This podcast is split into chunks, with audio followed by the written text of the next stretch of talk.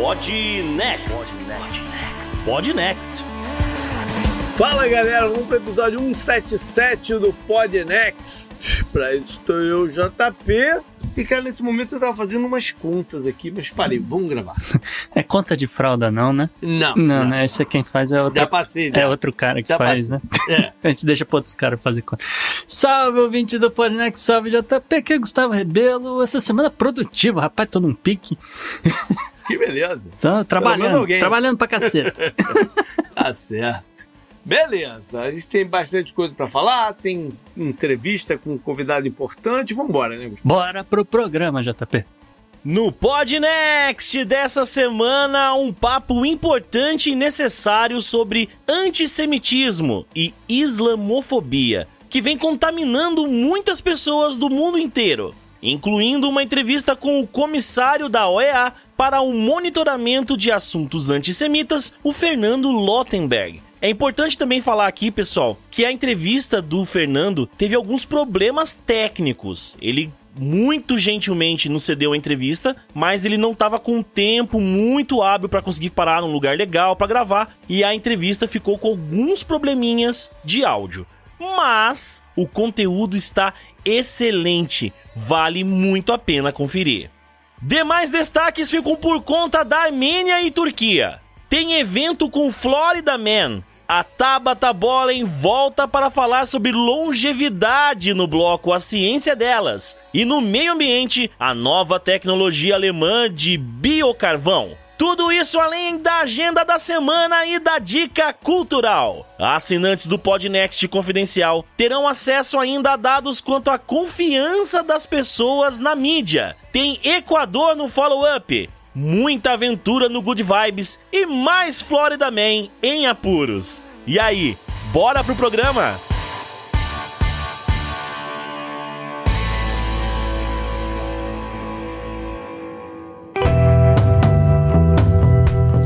Assunto quente da semana.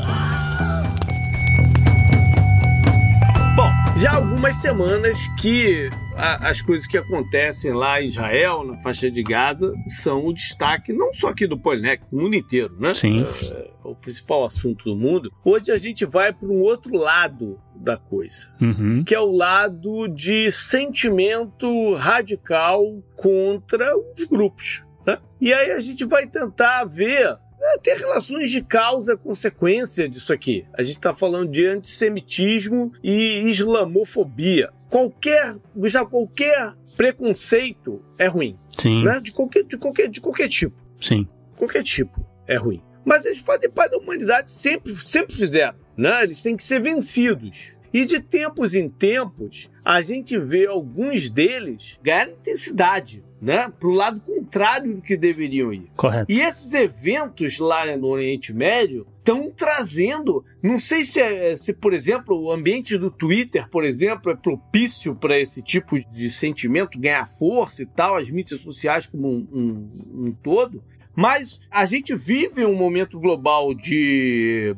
dois lados, né? De dois ladismos. E que esses lados não podem se conversar, não podem concordar. E acho que isso ajuda também a intensificar esse tipo de, de, de coisa ruim, né, Gustavo? Bicho, é complicado.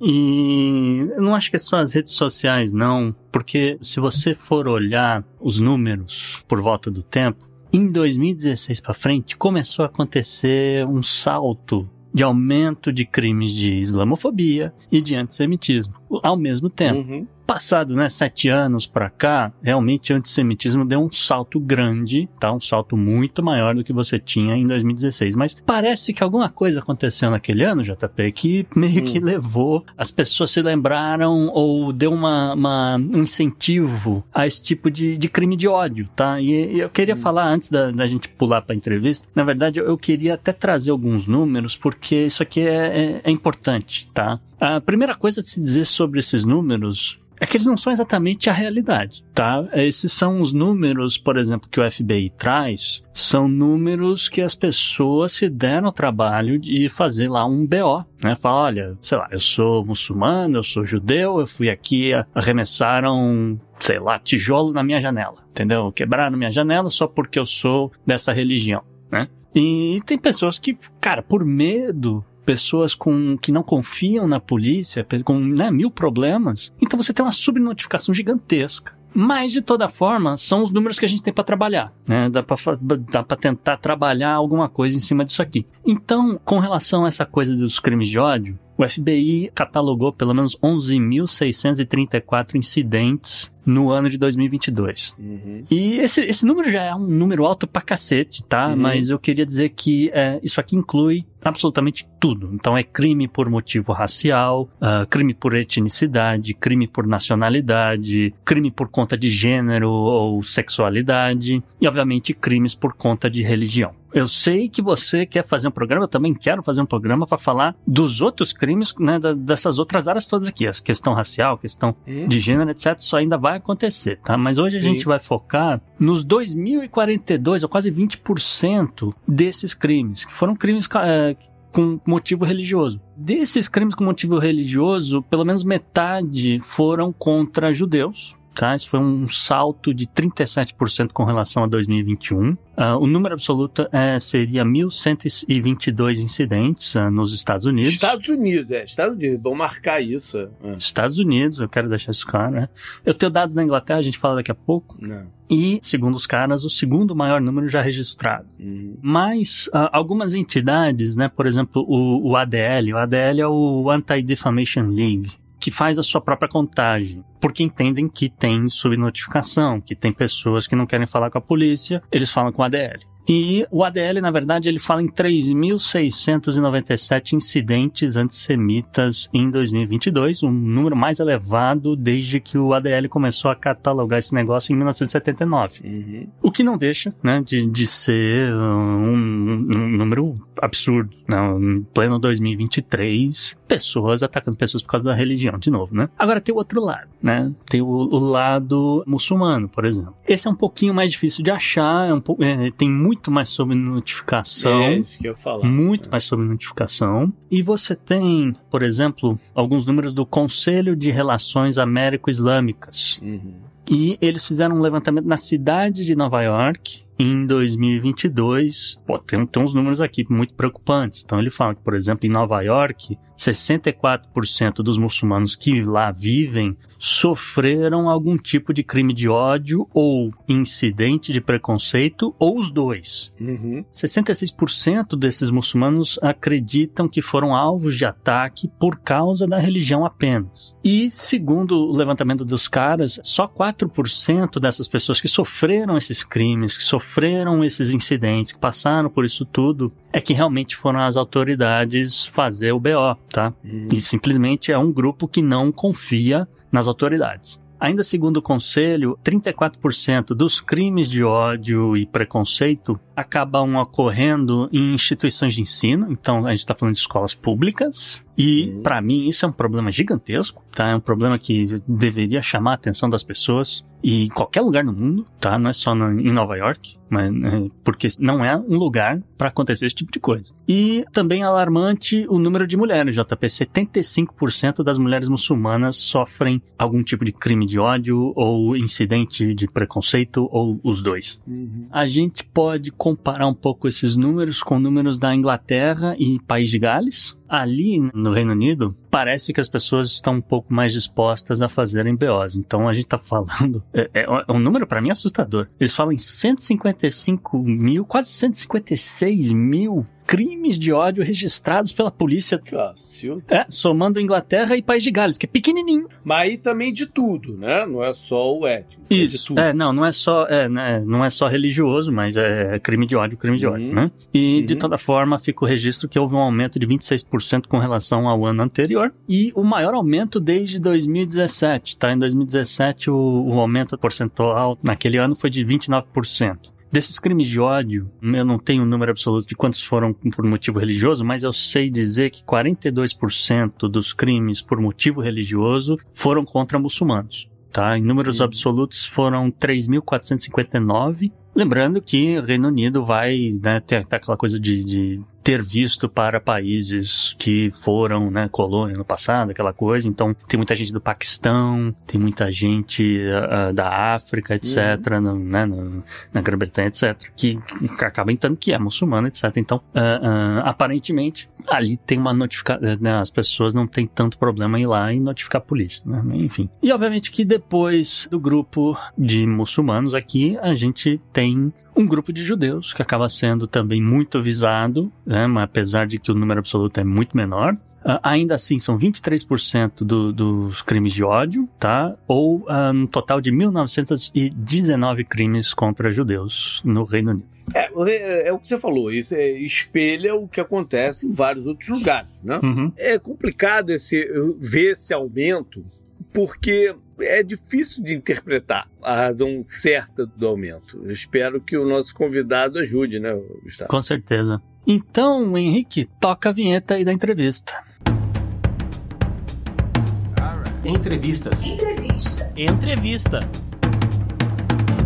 E de volta aqui no Podnext, eu converso hoje com o Dr. Fernando Lotenberg, ele que é comissário da OEA para assuntos antissemitas, para monitoramento né, de, de assuntos antissemitas, essa coisa. Volta mais uma vez no Podnext, Fernando, com, com mais uma vez num, num momento que o mundo está muito conturbado, que tem muitas imagens, ah, e assim, me refiro a protestos, me refiro a tudo, né, não, não, que a última vez que você estava aqui, as pessoas às vezes não lembram, foi diante do que estava acontecendo em Charlottesville, né, lá por 2020 mais ou menos. E foi Pittsburgh. Foi Pittsburgh, é, realmente teve isso também. Porque acho que teve uma sequência, né? Teve uma sequência de, de manifestações neonazistas naquela época. Bom, e mais uma vez que a gente vai conversar, mais uma vez diante dessa situação toda, a gente fica pensando, pô, será que vai ter um dia que a gente vai conseguir conversar sobre algum avanço, sobre uma situação diferente, com algumas coisas mais positivas, ou vai ser sempre assim? Complicado, complicado. Olha, primeiro é um prazer estar tá, tá de volta aqui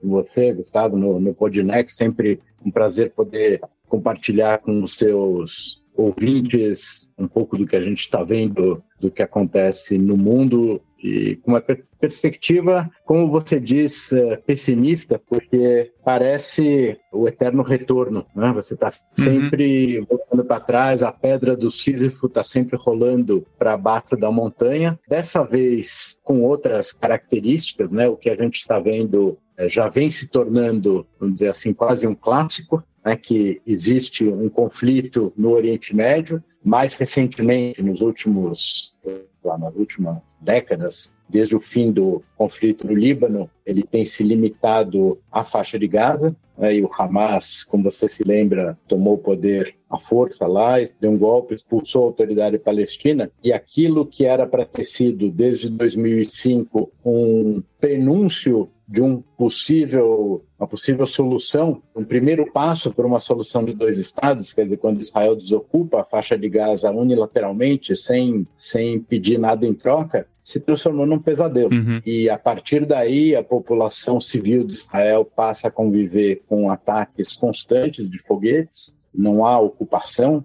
mais na faixa de Gaza, a gente pode tratar disso mais adiante, mas mesmo assim nunca é suficiente, porque o Hamas não quer uma solução de dois estados, ele não quer simplesmente a saída dos territórios ocupados, ele acha que todo Israel é um território ocupado e que os judeus não têm lugar naquela região. Aquele lugar é a Uma, é um território islâmico e deve ser mantido como tal. E a consequência disso fora da região são ataques antissemitas e repercussões contra as comunidades judaicas no mundo todo, em alguns lugares mais, outros menos, eh, mas você vê um fenômeno que é, a meu ver, exclusivo dos judeus, que é uma responsabilização coletiva de judeus da diáspora por decisões tomadas pelos governos de Israel. Isso, é justamente eu, eu, queria perguntar com relação a essas manifestações, né? A gente está vendo, não só, não só nas manifestações, mas também manifestações em redes sociais, essas coisas. Muitos termos sendo utilizados, muita confusão. Então eu vou, vou aproveitar essa, essa deixa que você passou para tentar esclarecer para as pessoas, né? O que, que acontece quando elas dizem ou quando elas usam certos termos? Então, por exemplo, aqui eu, uma frase que está sendo muito repetida em, em várias línguas, inclusive. Por exemplo, eles falam: é, eu não sou antissemita, eu sou anti-sionista. Uhum. Essa é uma frase que se diz muito. Então, há algumas pessoas que se diziam é, anti-Israel, ao mesmo tempo que falam numa Palestina livre. Então, eu queria que você explicasse né, as pessoas estão falando essas coisas e sem saber. Então, queria que você explicasse alguns desses conceitos e, e, e como é que eles são né, problemáticos. Pois não. O antissemitismo é um fenômeno de natureza mutante, né? Existia um, um rabino inglês chamado Lord Jonathan Sachs, ele equiparava o sionismo a um vírus. Então, o vírus, para se adaptar, para sobreviver, e a gente teve, ou está tendo essa experiência em tempos de, de Covid, se ele não muta, ele morre, né? não consegue mais se reproduzir. Então, o antissemitismo, nos seus primeiros registros, ele vem com uma natureza religiosa. Né? Então, olha, os judeus mataram Jesus Cristo, não enxergaram que ele era o Messias e, portanto, por essa cegueira, devem ser condenados perpetuamente a viver em sofrimento. Essa era a doutrina oficial da Igreja Católica até Concílio Vaticano II. Então, disso você teve libelos de sangue, cruzadas, inquisição, enfim, uma série de manifestações baseadas no antissemitismo com caráter religioso. Depois de um tempo, até que a própria igreja não aceita mais né, esse, esse tipo de posicionamento, ele passa dentro de uma onda do final do século XIX, começo do século XX, de caráter racial. Né? É o tempo onde passam a ter uma certa vigência e aceitação as doutrinas racialistas, enfim, Gobineau, vários outros que estruturavam o mundo em raças superiores e raças inferiores. Então, os judeus foram colocados como raças inferiores, incapazes, subhumanos, e daí você teve todo o substrato ideológico que deu base ao nazismo passada a Segunda Guerra e o mundo tendo conhecimento dos horrores do Holocausto, até onde isso levou, não é mais aceitável ninguém mais de que pretenda ter o um mínimo de respeitabilidade pode se dizer um antissemita porque sabe o que, isso representa e aonde isso leva. Então, mais recentemente, você teve uma transmutação desse vírus para um antissemitismo de natureza política. Então, qual é o, o grande vilão do mundo? Qual é o país que ataca os direitos humanos de outro povo? Qual é o país genocida? Qual é o país que não tem direito a existir? É o país dos judeus. É o Estado de Israel que passa a concentrar, passa a ser demonizado, passa a ser vilificado, como no Irã ele é chamado de o pequeno Satã, né? Estados Unidos é o grande é. Satã, Israel é o pequeno Satã, que apesar de, se hoje você quiser listar os conflitos que tem no mundo, a gente acabou de ter uma, uma limpeza étnica no sentido uh, do termo na Armênia, mas isso não provoca tanta comoção. Então, na minha visão, esse, essas manifestações são menos uma defesa dos direitos dos palestinos, que por si só é legítima, mas passa a ser uma manifestação antissemita concentrada no Estado de Israel. Aí o sionismo, para esclarecer seus ouvintes, são são pessoas de conhecimento, mas é o movimento de libertação nacional do povo judeu, uma doutrina que foi criada também no final do século XIX, junto com outros nacionalismos, como o italiano, como o alemão, como vários outros, e que procurou entender como uma solução para a questão judaica do preconceito das perseguições a criação de um Estado onde os judeus fossem maioria. Então havia outras respostas, havia a resposta religiosa, havia a resposta uh, socialista e essa era a resposta sionista. Então você ser contra o sionismo em si não faz muito sentido, porque o sionismo é uma coisa plural. Você tem correntes de direita, correntes de esquerda, correntes culturais, correntes religiosas, correntes laicas. É simplesmente você ser contra a possibilidade de um povo se autodeterminar. E por que só esse povo? Eu só consigo explicar isso pelo antissemitismo. Perfeito. E para também, é, parte do, desse tema, dessa discussão que a gente está tendo aqui hoje, ela também vem do lado da islamofobia, porque nos Estados Unidos, né, a gente apresentou aqui alguns dados num, num outro bloco, mostrando que, olha, existe uma subnotificação, mas é, é, um, é também um, um, um crime de ódio uh, com números significativos. Uh, no, no Reino Unido, chega a 42% dos crimes de ódio de cunho religioso, etc. Um, e aí eu vou perguntar para você com relação à OEA, se a OEA uh, estaria promovendo um, um diálogo interreligioso para uma compreensão mútua de, né, vamos dizer assim, de, de, diferentes grupos religiosos para fins de combater tanto né, o antissemitismo quanto a islamofobia. Olha, que a gente está observando assim, primeiro, a OEA não atua na área religiosa. Né? A OEA é uma organização laica, política, estruturada sobre os pilares da democracia, dos direitos humanos, do desenvolvimento e da segurança. O que o secretário-geral Luiz Almagro é, decidiu quando ele criou essa função de comissário para antissemitismo é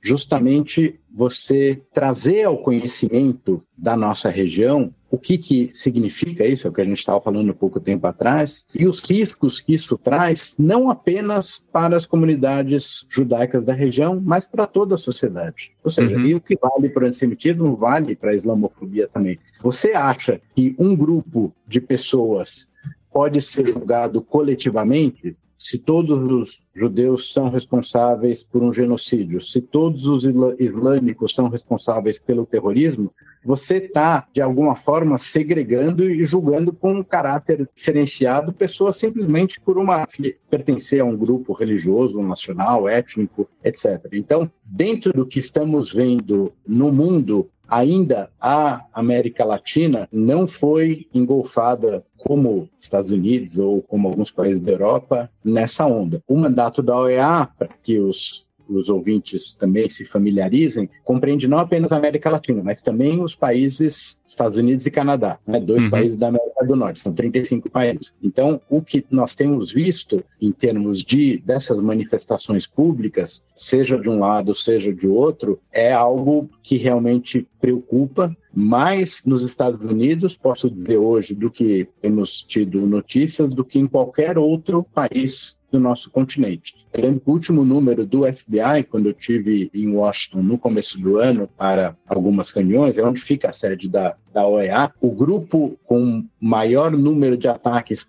proporcionalmente à sua participação na população por crimes de ódio religioso eram os judeus. Sim. Então, principalmente, a gente viu naquela época, a gente estava falando de ataques contra os chamados judeus visíveis, né, aqueles que se vestem de preto, que têm barba comprida, chapéu, no Brooklyn e outras regiões onde existe uma, uma densidade grande. Então, eu acho que o nosso mandato na, na OEA, não na esfera religiosa, mas na esfera política, tem sido de aumentar o conhecimento sobre o tema, estimular países, isso eu queria me dedicar um pouco, a adotar a definição de antissemitismo da IRA, que a IRA é a Aliança Internacional para a Lembrança do Holocausto. E ela, ele, ela tem uma definição sobre o antissemitismo, tem exemplos práticos de como identificar uma questão, porque muito do que a gente vê nos debates, às vezes, não, isso é, isso não é, eu acho que sim, eu acho que não. Então, essa definição, sem ser uma definição vinculante, jurídica, ela ajuda policiais, promotores, juízes, autoridades, comunicadores, jornalistas a identificar quando se trata de uma manifestação antissemita. Então, hoje temos já alguns países na nossa região que adotam essa definição e a gente vem se empenhando para que isso se torne algo mais aceito em mais países. Perfeito. Interessante essa, essa perspectiva da OEA também. Recentemente no, no Podnext, né, a gente teve que fazer o destaque uh, negativo né, da, da mídia, que a mídia estava divulgando dados e narrativas do Hamas como sendo verídicos. E assim, né? Não que Israel também seja imune, que de vez em quando não, né, não, não aconteça também de, de passar um, uma notícia, uma informação que seja propaganda ou que cometa algum tipo de exagero ou coisa assim. É, eu pergunto para você, o quanto que isso atrapalha o seu trabalho? Olha, eu acho que faz parte do trabalho, né? Que, eu, não posso, eu, não posso, me queixar, como falam aí nos Estados Unidos, never a dull moment, né? Nunca você tem um momento tranquilo e isso existe. Agora, eu eu acho que o nosso papel é justamente chamar atenção para esse tipo de coisa. Então você vê é, a disputa do termo aí, eu não gosto muito, mas enfim, já, já se tornou comum de narra das tais narrativas, né? O que aconteceu, o que não aconteceu, a história do hospital em Gaza é o, é o maior exemplo disso. Uhum. Eu acho que isso não está no meu papel atuar para isso, acho que existem outras instâncias que, que estão encarregadas. O que eu posso e devo, eu acho que é chamar atenção é, para como essas manifestações se dão. Ou seja, o que, que a gente vê hoje em dia? Uma guerra é uma, é uma coisa feia, uma coisa bagunçada, acontecem coisas muito ruins, então de novo, não é, não é a minha função dizer quem está certo, quem está errado, quem fez mais coisa quem fez menos coisa. Eu digo, do ponto de vista do, do comissário que monitora o, o antissemitismo, é o seguinte: você vê é, mais uma vez, judeus sendo responsabilizados pelo seu próprio sofrimento. Né? Então, como judeus, como a igreja dizia que os judeus mataram Cristo, então isso foi algo que eles trouxeram sobre ele e vão carregar essa culpa para sempre. Na Alemanha nazista, eles tornavam a raça impura e precisavam ser castigados por isso, estimulavam o comunismo ou eram os responsáveis uh, pelas maquinações capitalistas, você varia. Agora, o que está acontecendo? Olha só, olha o que aconteceu lá, realmente, foi muito feio o que o Hamas fez. Mas, né, aí vem o, o veja bem, aí vem o, olha, isso não se dá fora de contexto, você tem que pensar na ocupação, você tem que pensar que os palestinos também estão, etc. Então, é algo que diz o seguinte, assim, olha, esta sociedade israelense é tão malvada, faz coisas tão uh, ruins, que de alguma maneira isso foi uma resposta a tudo que eles fazem. Então, do ponto de vista do antissemitismo, eu vejo isso como, olha o que, que deu, e a gente tem hoje na imprensa, hoje, hoje, matéria sobre isso, dizendo, olha o que acontece você dá a um Estado para os judeus, olha o que eles fazem com isso, quantas maldades. Eles deixaram de ser as vítimas e passaram a ser os carrascos. Ou, se você quiser ir, ir mais longe, também é algo que está muito comum por aí. É um novo holocausto, né? é um hum. novo genocídio. E os judeus não aprenderam as lições do Holocausto. Esse é um clássico. É, eu ia trazer, eu ia, eu ia trazer esse justamente. É. E eu trago aqui um, uma colaboração do Carlos Reis, que é o diretor do Museu do Holocausto de, de Curitiba, que escreveu um artigo recentemente a respeito de uma charge uh, que foi publicada no jornal, que dizia, você todos conhecem aquela entrada do campo de Auschwitz, onde está escrito o trabalho liberta. Tem Sim. uma faixa lá em cima. Então, em um jornal, eu não vou citar o nome, nem o, nem o cartunista para não dar divulgação, ele colocou bem-vindos à faixa de Gaza. Né? Então, Nossa. É, um, é uma prisão a céu aberto, é um, é um campo de concentração, ou seja, se Gaza é um campo de concentração, é, os judeus são os novos nazistas. Então, o professor Carlos Reis diz que, em primeiro lugar, né, sobre a história das lições do Holocausto, o passado não ensina nada, necessariamente. Você sobreviver a uma tragédia como essa, simplesmente ela brutaliza e traumatiza o sobrevivente. O que ensina, o que pode ensinar alguma coisa, é como nós elaboramos esse passado, né? como nós refletimos sobre isso,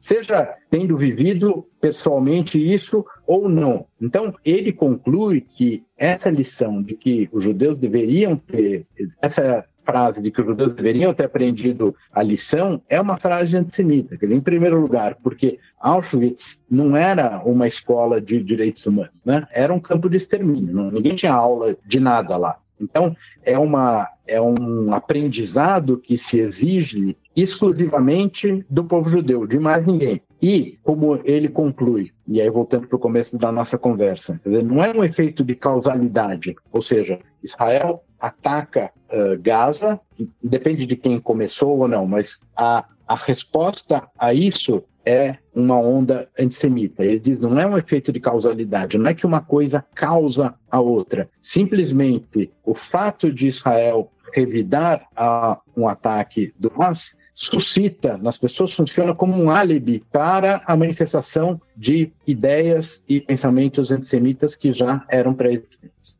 Entendi. É, agora vou, vou dar uma, guinada aqui na conversa que o senhor deve ter visto, né?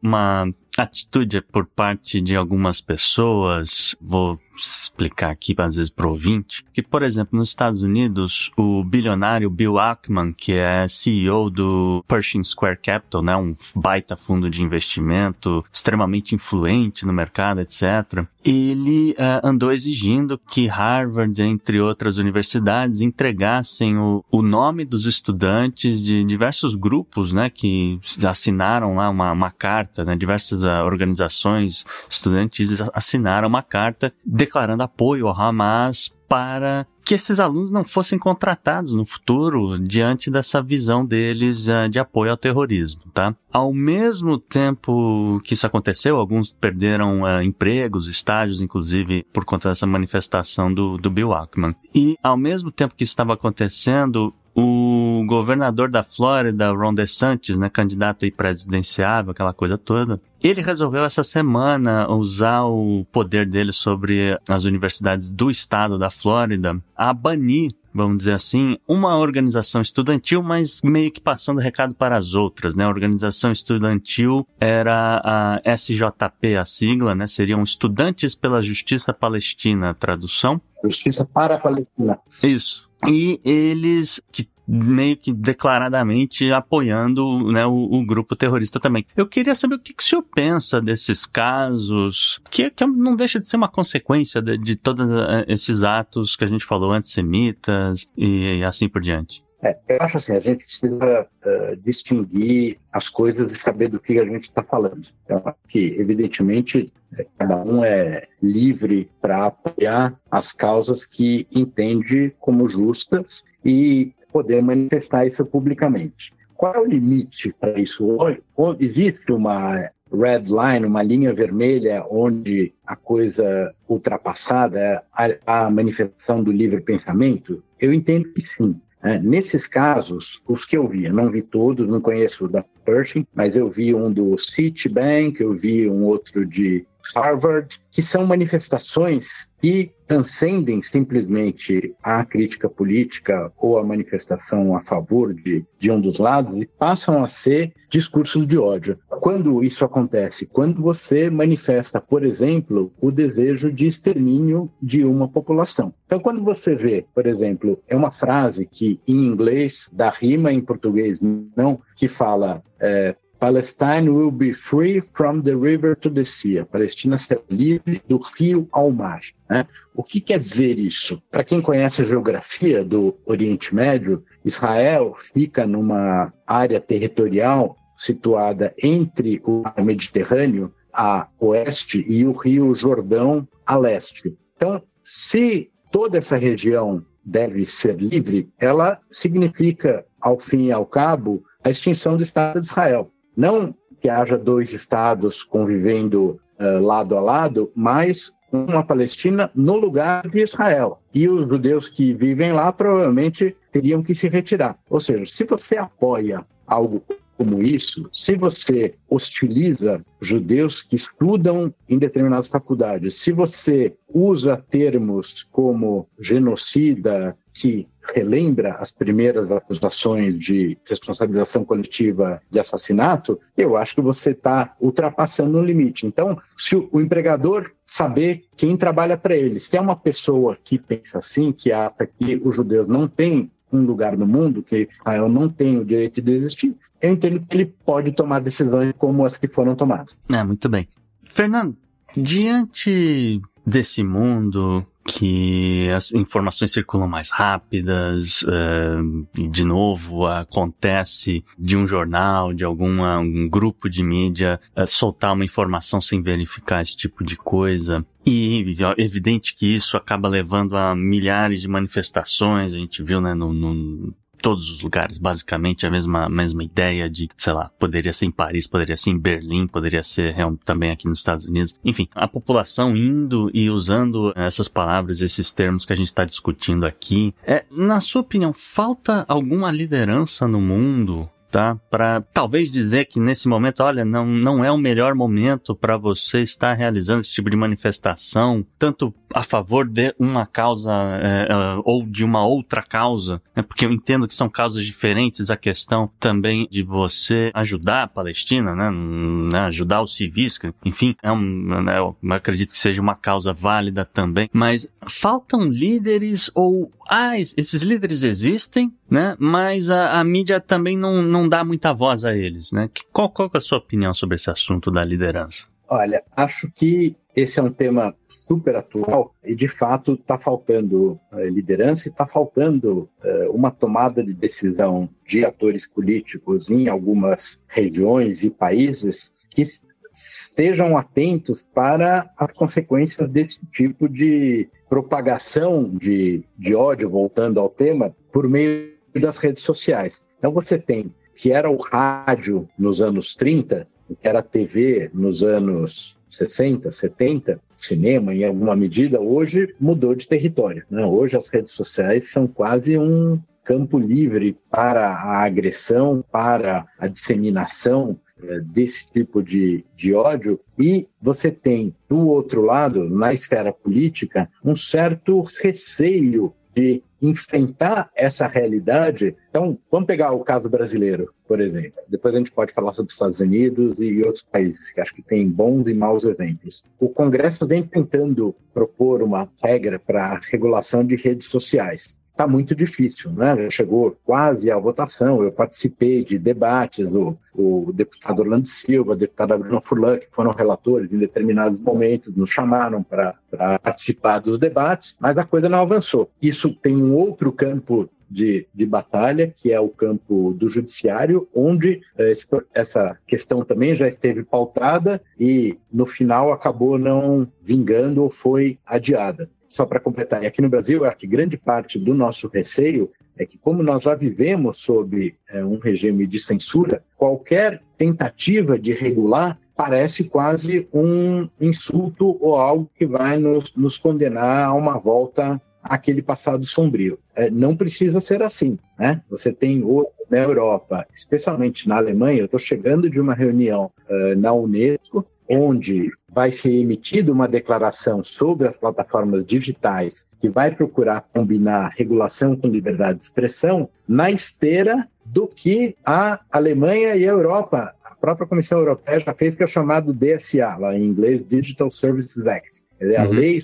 sobre os serviços digitais. Então, a Europa uh, conhece bem aonde isso pode levar, quais são as consequências de você deixar essa coisa completamente solta. Então, já está prevista uma série de atos. Eu entendo que a gente deve caminhar por aí numa solução que combine a regulação pública, seja por meio de legislação ou decisões judiciais, com uma autorregulação. E aí você precisa, você perguntou de liderança, você uhum. precisa a colaboração das redes. Não é possível né, que o X, o ex-Twitter, continue nesse caminho trilhado desde que o Elon Musk assumiu o controle da rede, de uma permissividade total e da retirada dos moderadores de conteúdo, que já não era uma grande coisa, mas era pelo menos alguma barreira. Agora não tem nada, tá solto. Sim. Acho que a gente viu uma manifestação do grupo Meta já sobre esse conflito, dizendo que não vai aceitar posts de ódio sobre terrorismo, estimulando morte de civis, etc., que acho positivo.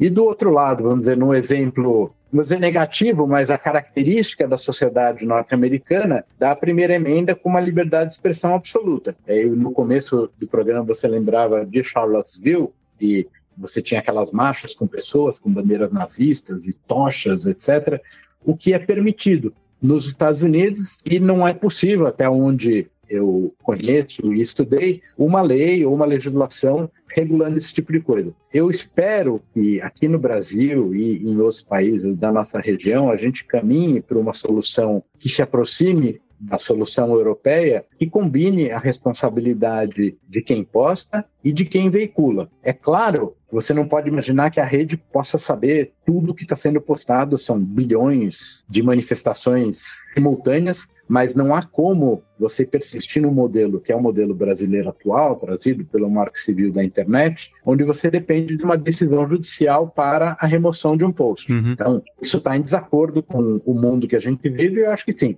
Acho que precisa liderança política e acho que precisa liderança empresarial desses grupos para que estejam atentos ao seu papel. Eu me lembro de uma um discurso que houve do Sacha Baron Cohen, que fazia o Borat. Uhum. Ele recebeu uma homenagem em, em Nova York da Anti-Defamation League e ele chamava as falas, principalmente o Mark Zuckerberg, dizendo que ele tem que assumir uma responsabilidade por aquilo que é veiculado na rede dele. Não é, não é algo neutro e, e é necessário coragem e, enfim, aceitar alguma perda de receita em troca de um ambiente mais saudável. É, é bom que o senhor já respondeu a minha próxima pergunta aqui, que era a questão da regulamentação da mídia. Eu estou achando ótimo, na verdade. Sem combinar, né? É, sem combinar nem nada. E eu concordo, né? É, alguma, alguma regulamentação tem que haver. E só por curiosidade, talvez o senhor não se lembre, mas está é, tá completando exatamente agora um, um ano da compra do X pelo senhor Elon Musk. Pois é. A estatística que eu vi quando completou seis meses, e eu lembro que a gente estava numa reunião tratando disso, dos enviados especiais, que hoje essa função que eu desempenho existe também em outras organizações, em outros países, nós nos encontramos a cada seis meses. O número de posts antissemitas, desde que ele tinha comprado o Twitter, seis meses depois, aumentou 106%.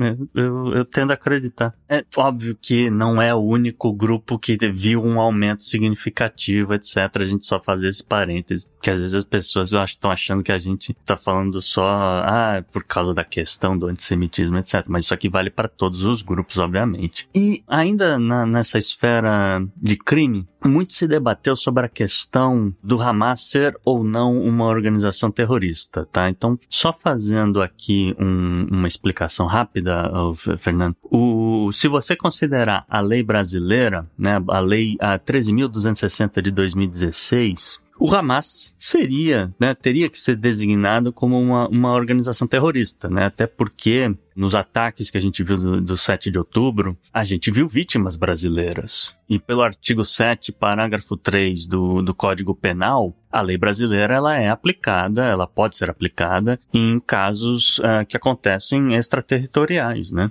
Enfim, né? O Brasil, infelizmente, faltam às vezes uma, iniciativas, etc., para que as coisas aconteçam, né? E aí, pensando assim, existiria algum movimento, existiria, uh, você teria conhecimento de repente de alguém pensando em abrir um caso penal, abrir um processo penal, pensando em falar, olha, aconteceu esse tipo de coisa e eu, eu acredito que o governo tem essa responsabilidade de tornar né, o Hamas um grupo terrorista. O Brasil reconhece alguns grupos como terroristas, mas o Hamas não. É verdade. Eu acho que existe, eu já, já recebi uma consulta sobre isso, conversei com outros advogados e, e, e, promotores que entendem que sim, que existe juridicamente uma possibilidade. Essas coisas em direito nunca são matemáticas. Eu não sou um, um penalista, mas é, converso com quem conhece o tema, e de fato, havendo a, o elemento de conexão aí, a incidência de um crime contra um brasileiro, mesmo sendo extraterritorial, mesmo sendo fora do, do território brasileiro, existe a possibilidade de pedir a abertura de um processo. Então, eu acho que existem pessoas pensando nisso e avaliando. Uh, não tenho conhecimento ainda de alguma iniciativa concreta, mas vou ter muita satisfação de voltar e te, e te comunicar se isso vier a acontecer. Uhum. A posição do Brasil sobre isso, ela é baseada em uma questão mais diplomática do que legal. Né? O Brasil diz que só designa organizações como terroristas a partir do momento em que as Nações Unidas tomam essa decisão. Então, uhum. assim ocorreu com o Estado Islâmico, com a Al-Qaeda, e que se a ONU de, assim decidir, o Brasil seguirá, mas não tomará essa iniciativa individualmente. De todo modo, eu, enfim, podemos discutir sobre isso, mas essa, essa é a posição e tem sido tradicionalmente assim, não é apenas nesse caso. De todo modo, as notas do governo brasileiro mais recentes têm designado os atos cometidos pelo Hamas como atos terroristas e atribuído a autoria a eles. Então, acho que estamos num, vamos dizer, na metade do caminho e espero que novos passos sejam dados até no, no ambiente da ONU para que isso venha a ser, eh, essa decisão venha a ser tomada. É, e inclusive, é, fazendo uma ponte com um programa anterior que a gente falou sobre a questão do Conselho de Segurança da ONU, é um, um dos motivos do, do Hamas não constar na lista das Nações Unidas é justamente por medo de um veto que viria por parte da Rússia, né? Eu só queria uh, colocar isso aqui, porque para os Estados Unidos, é claro, é,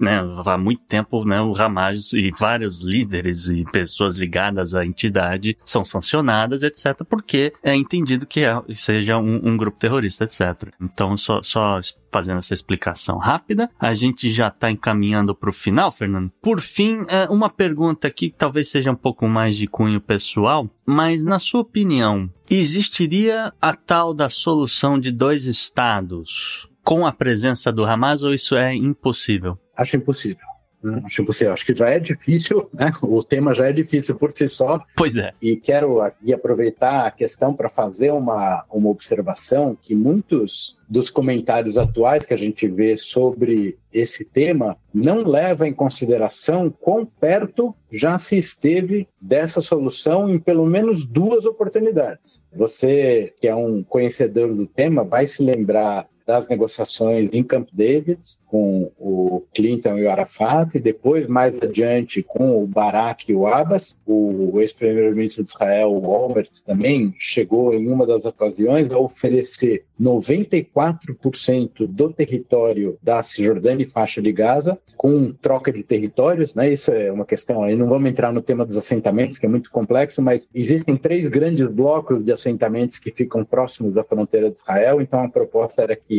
esses territórios fossem incorporados ao território israelense, Israel daria é, o equivalente em terras no, no sul e no norte, no Negev e na Galileia, em compensação com alguma presença palestina em Jerusalém Oriental, etc. E as propostas não foram aceitas, né? Eles foram embora da sala, isso contado por negociadores, nunca responderam. Então, você jogar a responsabilidade exclusivamente sobre Israel pelo rejeicionismo dos palestinos, que muitas vezes não é só o Hamas. A vez que a autoridade palestina, já sob a liderança do Abbas, rejeitou essa proposta que eu mencionei agora, ele falou assim: bom, mas e o direito de retorno? Ele falou assim: os palestinos retornam para o futuro Estado palestino. Assim, não. Eles devem retornar para onde eles viviam em Israel antes de 1948. E já estão na terceira geração de é o único povo que tem refugiados em terceira geração. É, não são aqueles mais originais, são os netos e, e bisnetos.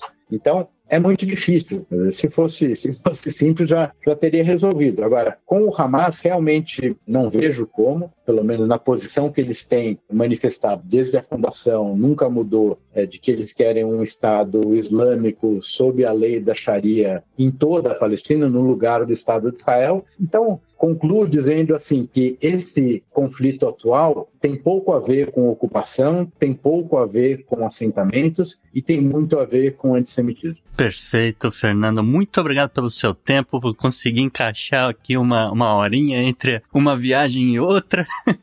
e mais uma vez aqui, o nosso microfone fica aberto para você para passar aqui mais algum recado, alguma coisa que ficou faltando aqui nessa, nessa discussão. Muito obrigado, Gustavo. É um prazer estar com você e com os ouvintes do Podnext e estamos às ordens. Perfeito. Então, up next.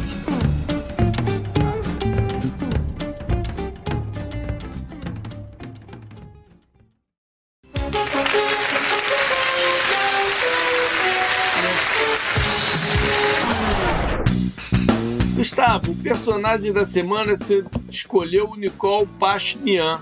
Mas você me enganou. Por quê? Você disse que essa confusão lá na Armênia tinha acabado, cara. A confusão por Nagorno-Karabakh. Mas confusão com o Azerbaijão parece que não, cara. Olha só, Olha só, eu vou explicar esse negócio. Ah, aconteceu que o, o Nikol Pashinyan, primeiro-ministro da Armênia, foi destaque essa semana numa reportagem extremamente longa e completa lá no jornal Wall Street Journal, por que, que chamou atenção, né? Porque ele, ele aponta que pode ser que a Armênia rompa seus laços econômicos e de segurança, que são laços históricos, com a Rússia. Mas a Rússia já não largou? É, pois é, of oficialmente não. Mas sol, soltou a mão aí com o negócio de Karabakh. E de novo, né? Só para lembrar as pessoas, não tem 30 dias que a região de Nagorno-Karabakh sofreu aí uma limpeza étnica as pessoas não necessariamente morreram, mas foram expulsas das suas casas, dos seus Hum. terrenos, suas propriedades e estão lá se amontoando em Erevan. Ainda tá, não está resolvido aonde essas pessoas vão morar, porque, pô, é um, é um contingente grande, não é um país pequeno. Aliás, é um país pequeno, né? Não, não é fácil acomodar tanta gente, tá? Mas o ponto aqui é esse ponto de vista armênio, na verdade, né? Esse ponto de vista da Armênia que culpa a Rússia, que deixou o povo na mão, entendeu? Enquanto as, as tropas azeris estavam lá usando drones suicida, detonando a cidade lá de, de Stepanakert, etc. E, enfim, né, pegou mal, pegou mal pra caramba com, com a opinião pública, com o meio político e o Pachinian tá nessa coisa. Então ele, ele está rodando a Europa, agora que não tem nenhuma invasão acontecendo nesse exato momento, JP. Então o cara tá rodando a Europa conversando com os aliados. Então ele foi até a França, foi bater um papo lá com o Macron e ele acertou aí a compra de um sistema aí de, de armamento, de defesa, né? Um sistema antiaéreo barra antidrones, porque né, foi o problema lá em Nagorno. E parece que vai, vai receber. Ainda não disseram detalhes quanto ao pagamento, quanto aos valores aqui, porque é meio complicado.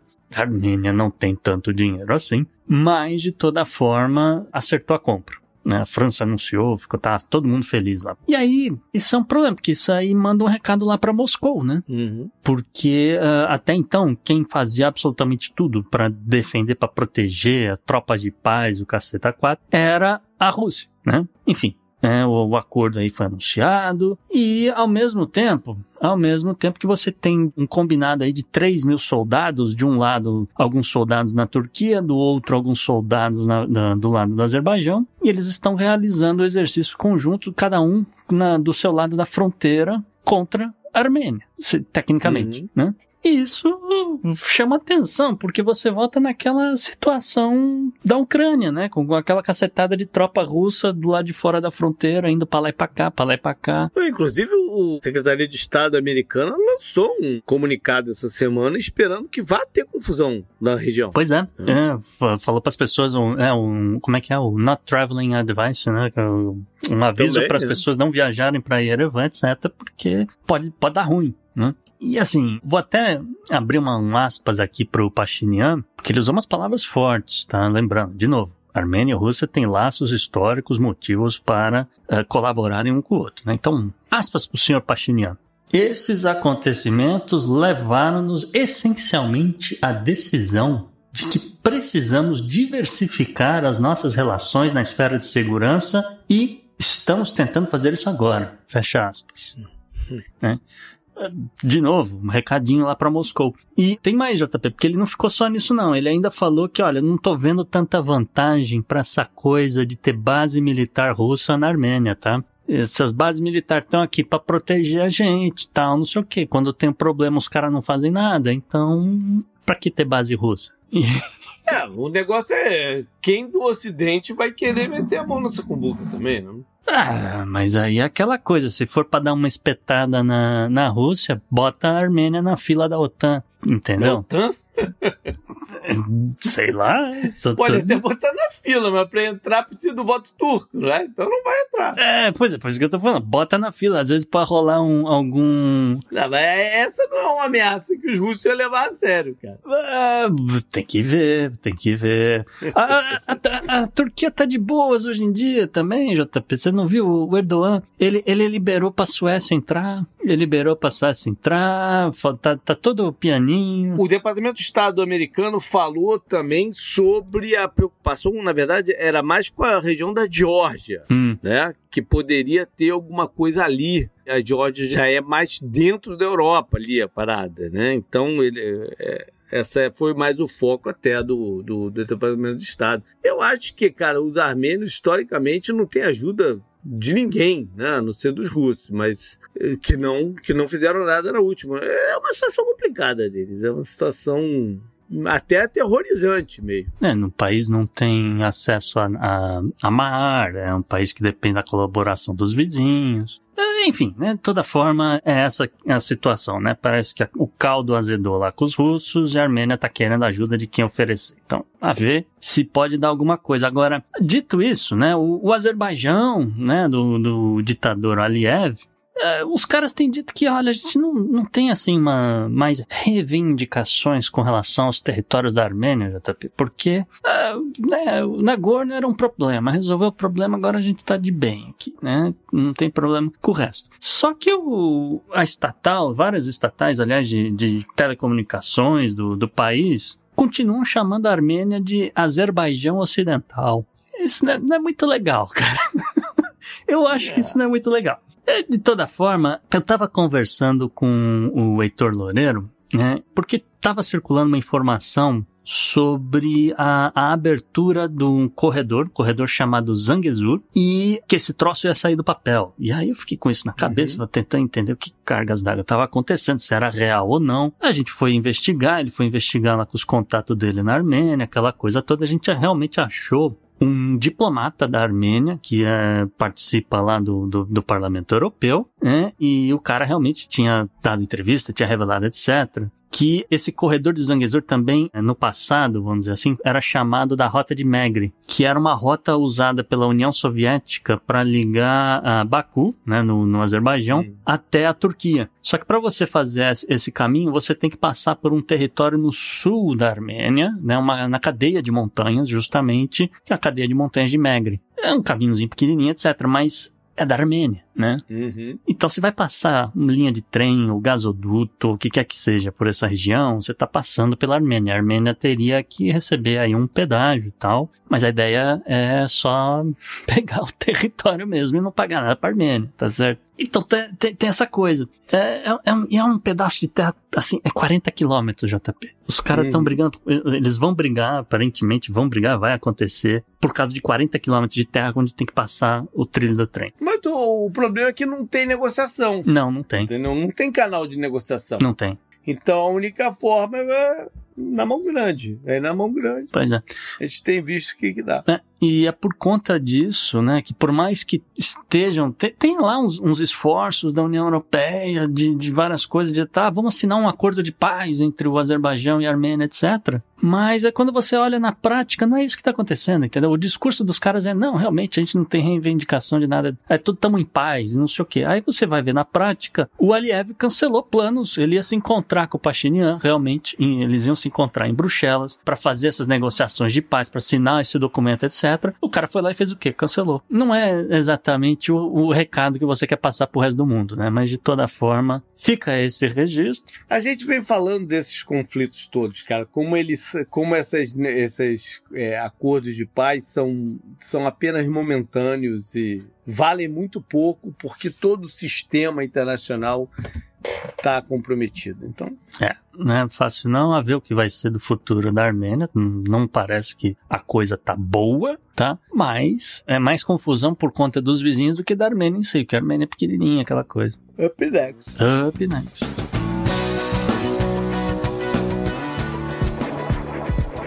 Scientist as a woman in science. To be scientist. A ciência é delas. E na coluna Ciência Delas vem a Tabata Bowling, que vai falar pra gente sobre uma parada que tá, tá pegando fogo aí, que é prolongamento da vida, até onde o ser humano pode viver. É, e um assunto alinhado com essa coisa de Halloween também, ela tem uns exemplos interessantes. Então, Eia. é, manda ver, Tabata.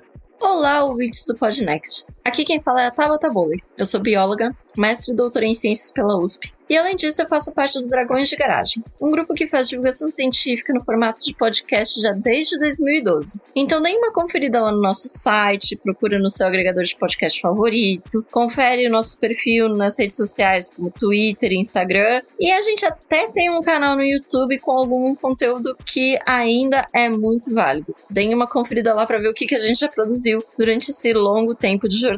E depois de resolver algumas pendências pessoais e voltar a ser estudante oficialmente no ano que eu completei 11 anos de formada, eu consegui dar uma olhada no que estava rolando no mundo das ciências. E eu admito que eu queria muito ter falado sobre os embriões produzidos sem gametas. Queria ter falado sobre a pesquisa de como o Alzheimer mata neurônios. Ter falado sobre a importância do Prêmio Nobel de Medicina ter ido para Katalin Karikó e para o Drew Weissman pelas pesquisas que desenvolveram as vacinas de RNA, que é uma das tecnologias usadas para criar algumas das vacinas contra a Covid. Só que tudo isso já aconteceu tem um tempo e eu achei melhor ir atrás de outro assunto mais atual. E aí que andando por essa terra chamada internet, eu me deparei com uma reportagem publicada na Insider e repostada pelo portal MSN sobre pesquisas relacionadas à prevenção do envelhecimento. E aí eu lembrei de um tweet do Felipe Neto, de maio deste ano, em que ele comenta como ele ficou impressionado com a palestra de uma pessoa que ele não lembra o nome, mas que disse que a gente está muito perto de desenvolver um tratamento acessível de rejuvenescimento.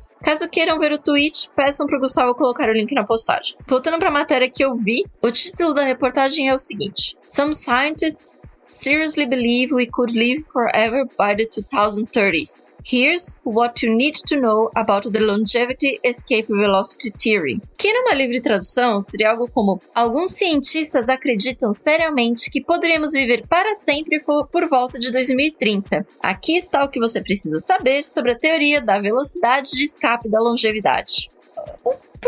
Título já me deixou de orelha em pé. Mas, né, eu tô aqui para falar de ciência e aí eu fui ler a matéria toda. E aí, resumidamente, a reportagem foi dividida em quatro partes. Na primeira parte, o artigo discute que a teoria da Longevity Escape Velocity, ou LEV, sigla que a teoria é conhecida, sugere a possibilidade de alcançar um ponto em que o envelhecimento se torne opcional e assim nos aproximamos de um estado quase imortal. Essa teoria baseia-se no rápido avanço da ciência do envelhecimento e na capacidade de melhorar a qualidade de vida e a expectativa de vida à medida que as células são rejuvenescidas. Alguns cientistas e investidores estão empolgados com a ideia de desenvolver medicamentos anti-envelhecimento, embora ainda não existam tais medicamentos disponíveis. Na segunda parte, foi apresentado o contraponto da necessidade de desenvolver um método que nos tornaria quase imortais. Alguns cientistas que estudam pessoas centenárias,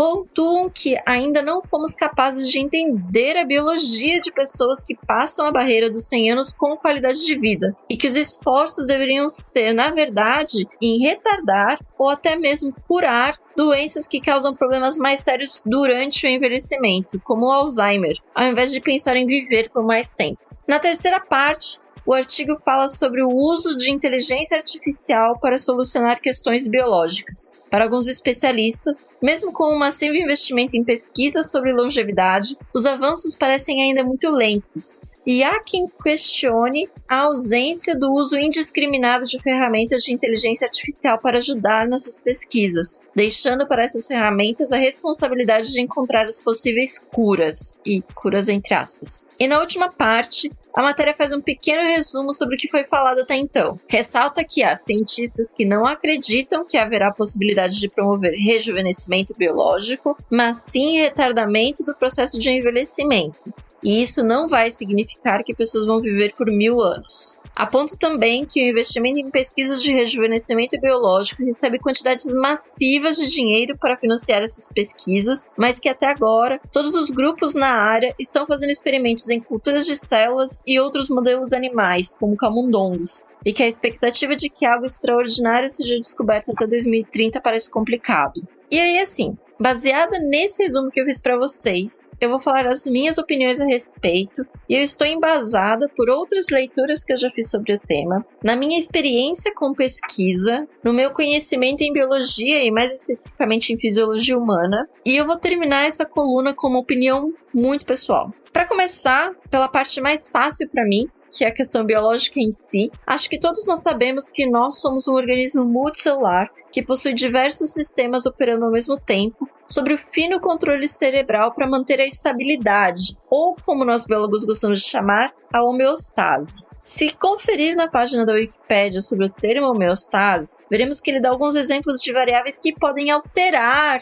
essa homeostase, como temperatura, pH, concentração de íons, etc. Então, mesmo que a gente utilize técnicas que alterem uma parte específica do nosso DNA, por exemplo, para impedir que a gente envelheça, a chance de que essa pequena alteração, na verdade, acabe causando um grande problema em outras partes do organismo é muito alta. Por isso, a maioria dos experimentos que envolvem mutações genéticas começa muitas vezes por um modelo experimental computacional, aí passa para um modelo de cultura de células, aí passa para um modelo animal, para quem sabe conseguir aprovação para fazer o teste num pequeno grupo de humanos. Para que todos os critérios de uma pesquisa séria e bem desenvolvida com esse propósito cheguem a um produto final, demora muito tempo e antigamente demoraria décadas. Hoje em dia, com o avanço tecnológico, provavelmente vai demorar menos tempo, mas ainda assim, dificilmente acontecerá nos próximos 6, 7 anos. Sobre a parte do uso de inteligência artificial na biologia, nós já estamos fazendo isso. Existe uma área chamada bioinformática, em que cientistas fazem exatamente isso. Eles usam diferentes programas, diferentes sistemas para tentar prever e descobrir possíveis interações de moléculas, consequências de mutações de material genético, etc.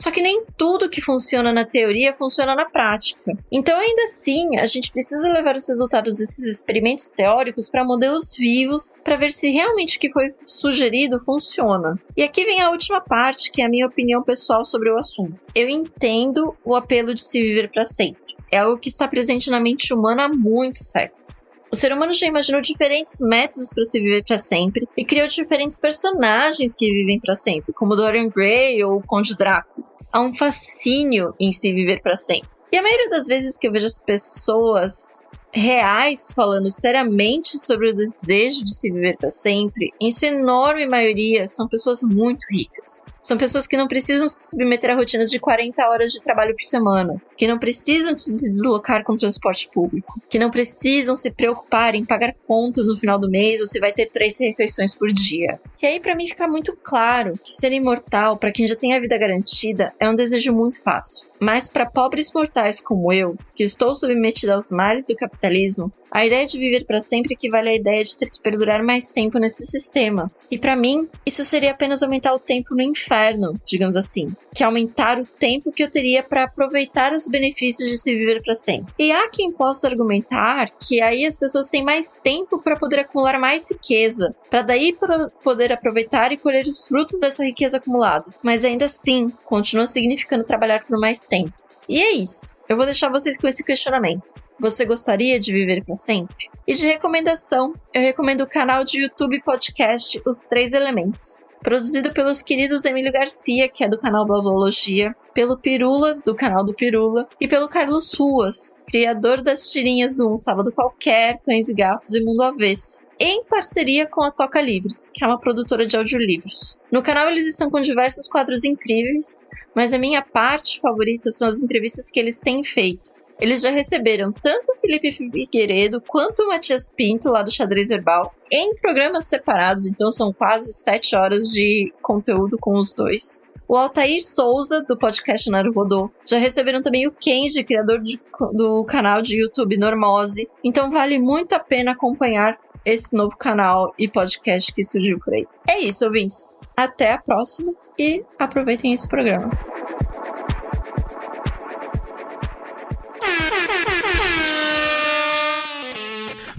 Runs naked through a dairy farm? Florida man, Florida man, who never fears any bodily harm? Florida man, Florida man. E vamos lá pro Florida Man. O que você trouxe, Gustavo? Ah, JP, olha só, para usar a vinheta do, da agenda da semana, né, anote no seu calendário. olha só, novidade na Flórida, novidade na Flórida, porque vem aí, ouvinte, o Florida Man Games. Dia 24 de fevereiro vai pegar fogo. No dia do meu aniversário, rapaz. Olha aí, JP, é uma homenagem. Que isso? Mas sério, dia 24 de fevereiro em Santo Agostinho. Teremos, uhum. já tem algumas provas anunciadas, eles ainda estão bolando algumas, mas vai ter campeonato de é, luta de aquele flutuador, tem gente que chama de macarrão, etc. Vai ter uma luta desse troço numa piscina, vai ter luta de sumô bêbado, Uh, corrida contra a polícia. Isso é sensacional. Essa é melhor. Essa é sensacional. Corrida contra a polícia com policiais de verdade. Né? Eles, tão, eles vão montar uma pista de obstáculos que vai ter cerca, vai ter fosso. E, enfim, vai ser sensacional. Não sei, devia ter uns jacarés, mas não sei se vai rolar aí com os problemas de seguro. E tem um outro evento também que, que anunciaram que acho que é o meu favorito, que é o, o Cash Grab Category 5. Eles vão montar uma, uma, tipo uma jaula de, de vidro. Sei como é que é. E vão botar uns, uns ventiladores soprando, tá ligado? Pra simular que é o vento de furacão. Eu já vi essa brincadeira, eu já vi essa E vai ter um monte de dinheiro de, flutuando ali e o povo se matando pra catar as notas. O Orlando Magic às vezes faz isso daí lá no jogo dele. Mas olha só, de toda forma, a competição está é, sendo organizada por um grupo de moradores de Santo Agostinho, né?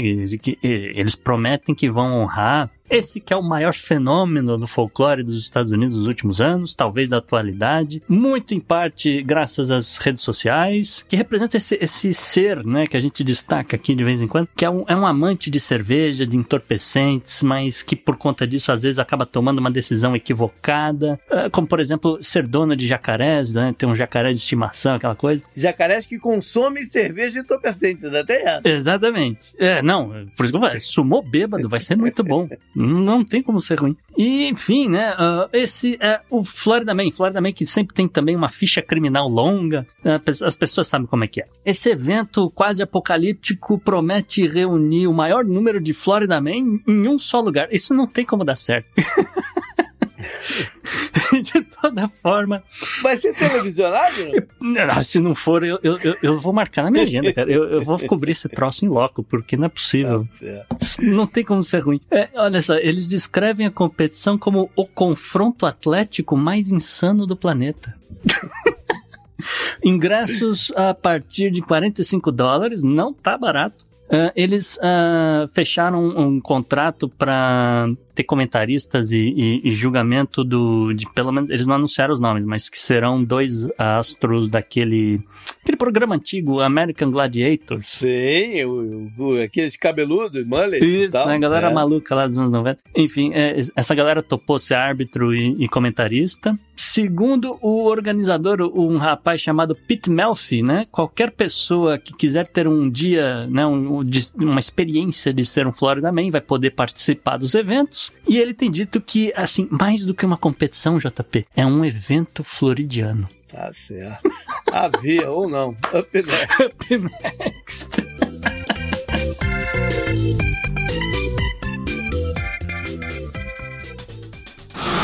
Pela união dos seus poderes, eu sou o Capitão Planeta!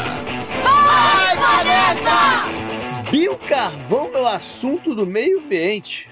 É isso aí, JP. Uma nova forma para combater aí as mudanças climáticas está sendo testado na cidade portuária alemã de Hamburgo. Um processo que começa com cascas dos, dos grãos de cacau, né? Que, né, você importa o, o, grão de cacau, né? E você tira as cascas para poder fazer seu chocolate, né? Então a ideia dos caras é, olha, essas cascas elas são descartadas, né? Não serve para nada, não acaba virando, não, não, aliás, não vira chocolate. E uh, isso daí, então, o que, que a gente faz com, com esse lixo? Como é que, que, que dá para fazer com isso, né? Então, uh, eles bolaram um método, né, interessante, que basicamente esses grãos com, com a casca vão entrar de um lado da fábrica e do outro lado da fábrica, JP, além do chocolate, vai sair um pó preto que está sendo chamado até o momento de biocarvão ou uh, biochar na, na, em, em inglês, tá? Uhum. O, o biocarvão como eu falei, é um pó preto, resultado do aquecimento das cascas de cacau né, numa sala sem oxigênio a uma temperatura de 600 graus Celsius. Uh, isso aí de acordo com a publicação no, no site é, é fis.org. É phys.org. Os produtores de biocarvão também podem utilizar outros resíduos, né? não precisa ser cacau, mas qualquer coisa praticamente qualquer coisa pode ser utilizado, desde que seja resíduo orgânico, pode ser utilizado uhum. como matéria-prima nesse caso. O processo, isso que é interessante, o processo evita que gases tóxicos ou gás carbônico, metano, o que quer que seja, que acaba aquecendo o, o planeta, né, na atmosfera, pode ser transformado em fertilizante, tá? Ou é, também pode ser utilizado para concreto tá? Um concreto mais ecologicamente correto do que o concreto tradicional. Além disso, né, as, as cascas de cacau que seriam descartadas convencionalmente, né, elas acabam, né, né, vão se decompor, elas vão soltar uh, gás carbônico durante a decomposição, né? Então é, é, é uma forma de você reduzir esse negócio. Então a ideia aqui, né, que ao invés uh, do método habitual de eliminação dessas cascas, né, onde o carbono justamente não, não vai ser utilizado para nada, seria liberado para a atmosfera, você consegue uh, criar um, um, um biocarvão, uma coisa assim, que também, é, é, aparentemente, você consegue colocar isso no, no forno também, e ele mesmo, o próprio biocarvão, também consegue capturar o gás carbônico ali da própria queima da casca, ou então de outras queimas, qualquer que seja, que passe por um forno, entendeu? Ele, ele, meio que faz essa função de captura de carvão, né? Que é um, um assunto que ainda é controverso, mas que a gente está trazendo aqui esse ano, vira e mexe está trazendo. Então, só queria destacar é, essa nova tecnologia aí de, de captura ou de sequestro de carbono, um processo aí de, de remoção desses gases, uh, que obviamente estão levando aquecimento do planeta, e, uh, de certa forma, as pessoas já se posicionando para vender a solução para um problema que elas mesmas criaram, né? É, é, mas é assim que funciona. Pois é. Up next. Up next.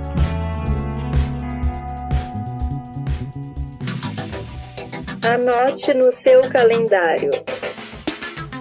E JP, o que você traz aí na agenda da semana, agenda do passado? Ah, a gente começa com o dia 31 de outubro, que é o dia do Halloween. Sim. Né? Halloween, que é uma festa é, que tem origem até, eu descobri que tem, eu não sabia, que tem origem até na, no Reino Unido. Hum. Mas foi incorporada aqui nos Estados Unidos e é um grande evento, movimenta a economia, né? Sim. Só de balas vendidas né? e fantasias e tudo mais. Chocolate, né? É, Fazer a ponta com o meio é, ambiente. As casas enfeitadas. Quem tá com a casa enfeitada muito legal esse ano é o Azagal. Tá? Ele capricha mesmo, que eu, eu é, tá. já é o segundo ano que eu vejo os vídeos e realmente. É, não, não, tá, tá, tá bacana. Ah, e depois do Halloween, no fim de semana, é quando acaba aqui nos Estados Unidos o horário de verão. O horário de verão acaba no, do sábado para domingo depois do Halloween, porque a ideia é você dar um tempo a mais de, de luz do dia para as crianças irem lá recolher o, os docinhos. Pra quando, se você quiser saber quando que nos Estados Unidos fica a diferença de, de hora diferente, é depois do Halloween, no fim de semana depois do Halloween. O Halloween também é precedido do, dos finados, do dia dos finados, dia do, do dos mortos, né? O novembro 2, ah, que é feriado no Brasil, em vários lugares do mundo, é. mas lá no México, que é o...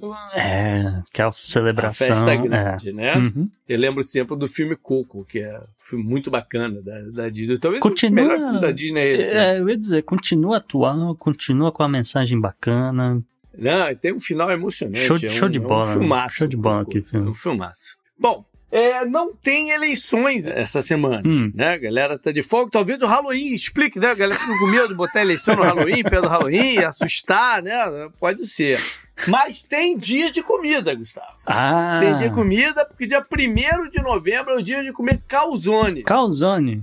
Isso é bem específico. E eu vou te falar, eu geralmente eu não curto muito calzone. Eu acho calzone muito maçarocado. É difícil encontrar um bom calzone que eu falo assim, pô, esse aqui tá gostoso. Isso é verdade. Não é uma parada que me atrai muito calzone. Isso é verdade. E tem esportes. Hum. Tem esportes, porque no dia 5, começar pelo dia 5, 5 de novembro, hum. vai rolar a maratona de Nova York. É um grande evento. Por, por exemplo, se você se você tá pensa em vir para Nova York mais, mais ou menos nessa época do ano, ano que vem e tal, não sei o quê, checa quando é a maratona e foge do dia da maratona. É, pois é. Porque os preços de hotel vão, talvez, pô, vão lá na estratosfera. Talvez seja a época do ano mais cara de ir para Nova York. Se tiver quarto de hotel.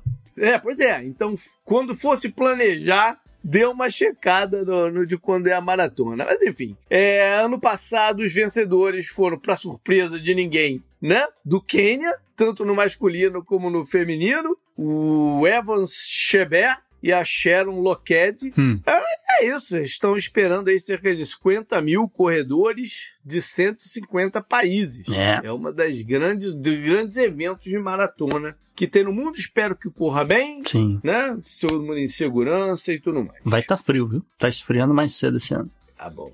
Agora, um pouquinho antes, Gustavo, Hum. no dia 3 de novembro, Hum. vai ocorrer os Gay Games. Hum. É um evento que vai para sua 11 primeira edição. Tá. E acontece de 4 em 4 anos, como as Olimpíadas. Só que era para ter sido ano passado, mas ainda por resquício da pandemia, foi adiado para 2023. Hum. Tá certo. Essa edição vai ocorrer em Hong Kong. Tá. E são, são esportes variados, né? São esportes variados. Eu, ser bem sincero, eu não sabia da existência disso. Também não, tô aprendendo Não agora. sabia desse, desse, desse evento. Que já tá na sua décima primeira. Vou, vou até olhar, cara, porque, né? Fiquei, fiquei curioso. Pode ser uma coisa bacana.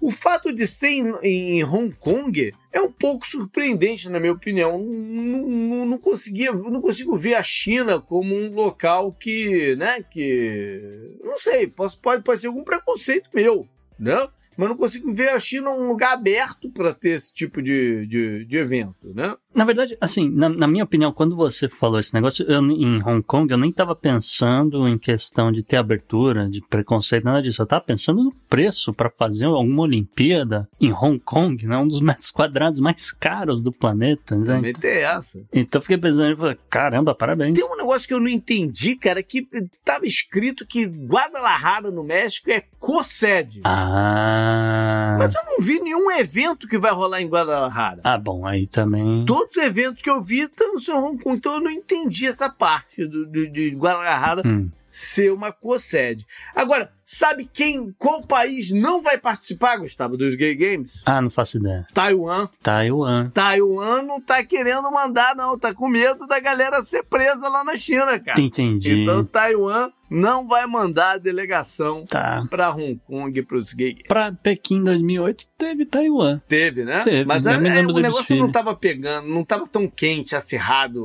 né? É. Ainda estavam. É, é.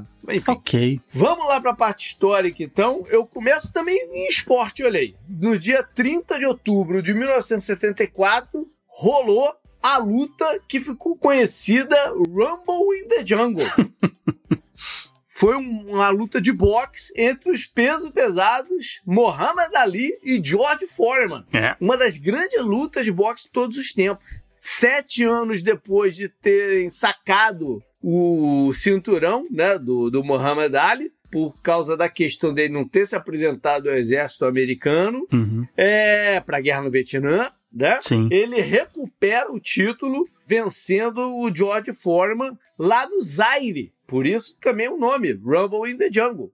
A luta foi no Zaire. Não é, não é muito interessante isso, cara? Como, como a África pode ter sido. Hoje eu não consigo pensar num evento dessa magnitude ser realizado fora aqui dos Estados Unidos. É, num- Não, fora dos Estados Unidos, luta, sim, Uma mas- luta desse peso, né? Se tivesse esses Ah. dois caras no auge hoje em dia, eu não consigo ver essa luta ser realizada em outro lugar que não aqui nos Estados Ah, Unidos. Isso entendi. que eu quero entendi dizer, o que você entendeu? quis dizer. É, falar, pô, mas fora dos Estados Unidos você tem evento, É. mas eu eu entendi o que você quis dizer. Não, sim, sim, né? É, é- é difícil você evento, é né? difícil você falar não não vai ser em outro lugar que não seja sei lá Las Vegas entendeu Pois é, Fala, pois é. ah, às vezes consegue um Nova York na parada mas É. Mas se eu digo, eu, eu, eu quero fazer é- é- essa brincadeira, pensando no Muhammad Ali, no George Foreman, nos seus auges hoje, exato é. esse eu não consigo assistir, eu não consigo visualizar esse, esse um, um evento desse tamanho que Uhum. fosse realizado em outro lugar. E agora, o, o governo do Zaire, que levou para lá a luta, Uhum. né? Ele pagou 5 milhões de dólares para cada lutador. é dinheiro pra caramba Independente do, do- da bolsa do- de apoio, do, não, do, do, né, do negócio, só para ir para lá, cada um botou no bolso 5 milhões de dólares, que na época, em 74, é dinheiro pra caramba cara, isso era muito dinheiro. Cara. é não isso é era muito você dinheiro. pode estar falando em 100 milhões hoje em dia Isso era muito dinheiro. É muito dinheiro. Só com relação a boxe, posso fazer um comentário com relação Claro. a boxe? É, eu ah, passou na minha timeline.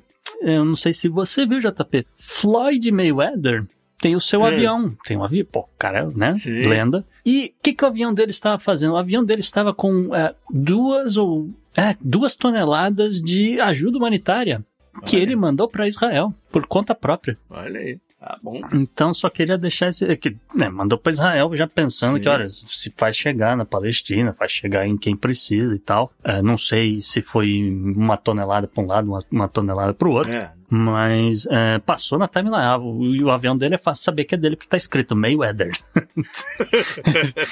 é capaz de é capaz de estar em neon. E tu vê aqui do chão, tu vê o avião dele passar. E não é um. De novo, mostrando foto assim do avião por dentro, com as caixas lá com água, com um monte de coisa. Eu falei, pô, tá, tira o cha- tirei o chapéu pra Floyd Mayweather, JP. É, foi um dos caras que ganhou muito dinheiro com, com o boxe recentemente. Uma última parada.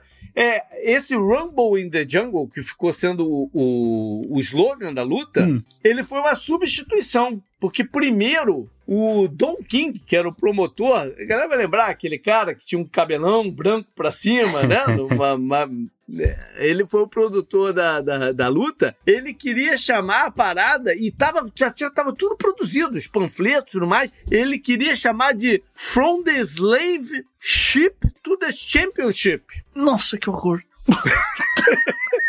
Mas aí, nas vésperas da luta, o presidente do, do Zaire falou: hum, né, não tá legal. Caraca. Não tá legal. Vamos, vamos rasgar essa porra toda aí. Põe fogo. Puta vida, tem gente que. Nossa senhora. Faz um. um- Contrata uma pessoa. é- é- Não é caro, gente. Contrata gente de relações públicas. Fa- Alguém passou pra falar. 74, né? 74 acho que nem existia da profissão Não, ainda. tinha, tinha sim. Mas, Tinha? porra, Não. Tá certo. faz o dever de casa, caramba. Vamos lá agora então pro dia 31 de outubro de 1517. Hum. Na Alemanha, Martim Lutero Ah, publicou suas 95 teses. tá certo. E é, é, é hoje considerado o pontapé inicial para a reforma. Uhum. Né, da igreja contra a reforma, aquela história toda que a gente estudou na, na, na escola. Né? Isso é- ele, ele afixou essas 95 teses na parede do castelo de Wittenberg, na Alemanha. A maioria era reclamando de questões de corrupção na igreja e tal, não sei o quê. O maior item, né? Que pegava era a venda de indulgências Uhum. que era o sujeito pagar a igreja para poder cometer pecado, não precisar ir para o inferno. Ele estava comprando a ida dele pro, pro céu. Isso era muito comum, né? E eu vou te falar, não, até não tanto tempo. Deixa eu te contar uma historinha aqui, Gustavo, Ih. porque o meu avô, o pai do meu pai, lá em Portugal, dava uma grana pro padre lá da. Pô, é, é, o, o meu pai é de, uma, de, um, de um lugar. O pai chama de aldeia, não sei qual é a dominação certa que, que se dá. Mas enfim, Vai de aldeia. Hum. é, vai de aldeia. É um lugar que, pelo último censo que eu vi, tinha 120 habitantes, cara. É uma aldeia. É, então, é, o, lá no, encostado num pedregulho lá em, em Portugal. Sabe? Que tinha uma, tem uma, é uma micro, é uma aldeia com uma igreja no meio. Sim. O padre acho que vai, ia lá na- vai lá na igreja terça e sexta, alguma coisa assim, entendeu? É, porque, né? Uhum. 120 pessoas não vai ter um padre lá fixo, né? Mas o, o, o meu avô dava uma grana pro padre Hum. pra poder comer carne na sexta-feira santa. Ah. Olha aí. então era, era em cima desses tipos de práticas que o Martim Lutero né, resolveu se, se revoltar. E aí, isso foi se espalhando, né, se disseminando as ideias, levou um tempo para a igreja, né, estava em negociação para a igreja falar chega disso, porque ele- o, o Lutero só foi excomungado em 1521 quatro anos, mais ou menos quatro anos depois da publicação das 95 teses. Uhum. E no mesmo ano, o imperador lá do, do Sacro Império é, fez o Edito de Worms, que é o nome de uma outra cidade, em que nesse edito ele declarava o Martim Lutero é, fora da lei e que se alguém matasse ele não, não, não, ia, não era não ia ser criminalizado, Hum. né? Tá, tá, tá liberado matar o cara, mas ele foi protegi- protegido pelo príncipe lá, Frederick e tal, Hum, e continuou seu seu trabalho e enfim toda toda essa revolução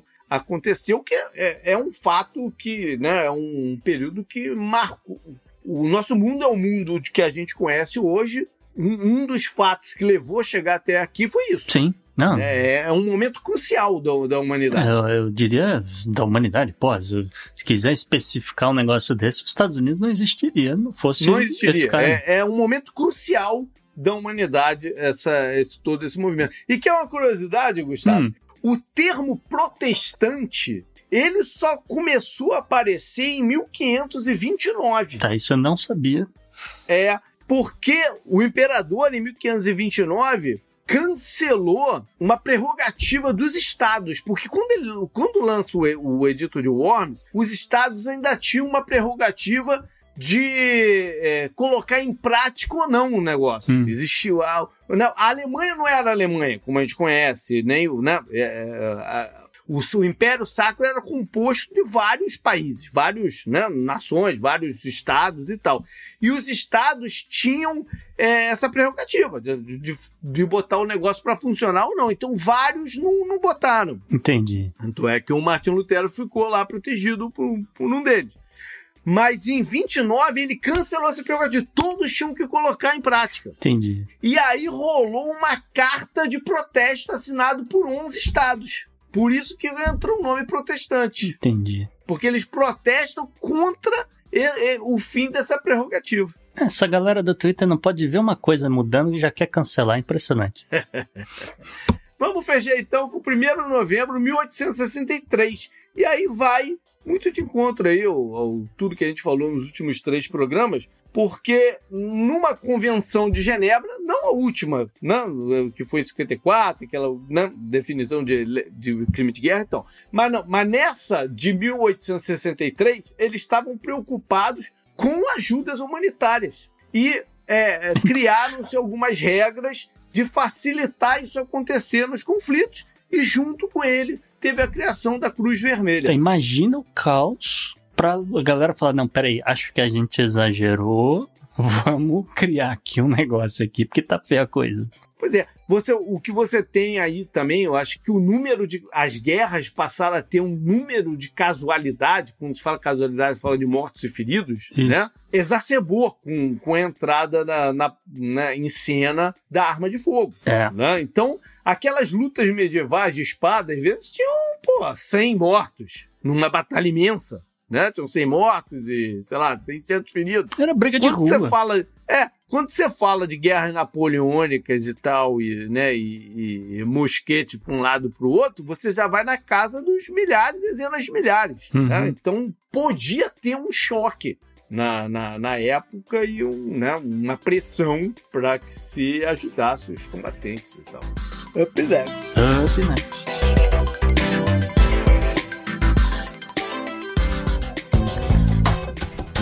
Esse eu recomendo pra você. E mais uma semana, mais uma vez, o poeta do Podnext em destaque. Então recita pra gente, Igor.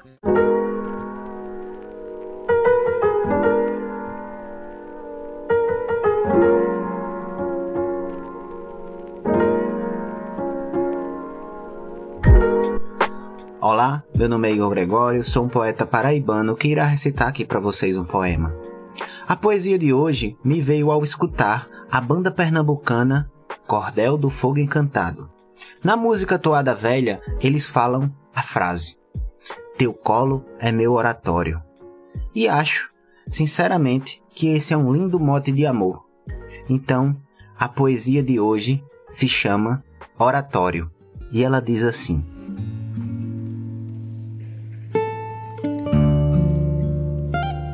A televisão tão opaca nos traz notícias do mundo. Eu pelo sofá fundo, com a minha mente fraca. Os dias são uma ressaca deste medo predatório. Vivo neste purgatório, mas em ti tenho acolhida, pois nos sofreres da vida, teu colo é meu oratório. Vejo a malícia nos atos que nos desenham humanos, e nas veias dos nossos anos os repetir dos novatos. Somos somente retratos congelados no velório, e neste viver inglório eu percebo teu valor, pois de um jeito acolhedor, teu colo é meu oratório. Devotamos nosso tempo a patrimônios vazios, andamos pelos desvios perdidos em passatempos. Neste imenso contratempo, construímos nosso empório. Pasmo, neste somatório, eu me diminuo e me calo, pois neste feroz embalo, teu colo é meu oratório. Ando calmo na ganância, corro para longe da peleja. O bem a minha alma almeja, como descobri na infância. Ao longe sinto a fragrância de um existir mais simplório. Sou seguidor rogatório da mão que oferece amor, pois em meio a todo terror, teu colo é meu oratório. Para me seguir nas redes sociais é só procurar Igor Gregório. Um grande abraço e até a próxima semana, meu povo.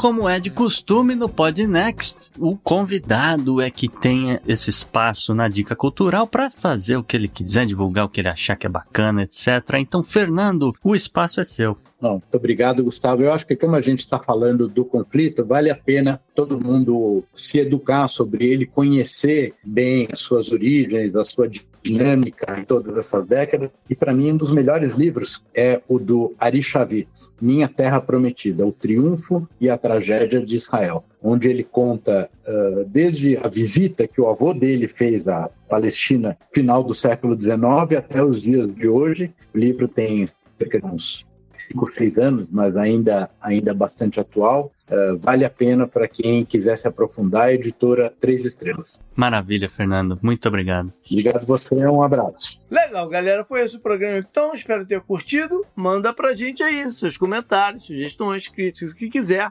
Nosso e-mail é contato.podnex.com mas também troca uma ideia nas redes sociais, então por lá. No Twitter, o meu direto é o JP Underline Miguel, mas também tem o Gustavo, na arroba Gu Underline Rebel. O Podnext você segue no Twitter, no Instagram, na arroba o Podnext, só buscando Podnext você encontra a gente. E o nosso muito obrigado a todos os nossos assinantes JP, são eles que garantem o funcionamento, a manutenção desse podcast. Perfeito, valeu, um abraço. Valeu, um abraço, tchau, tchau.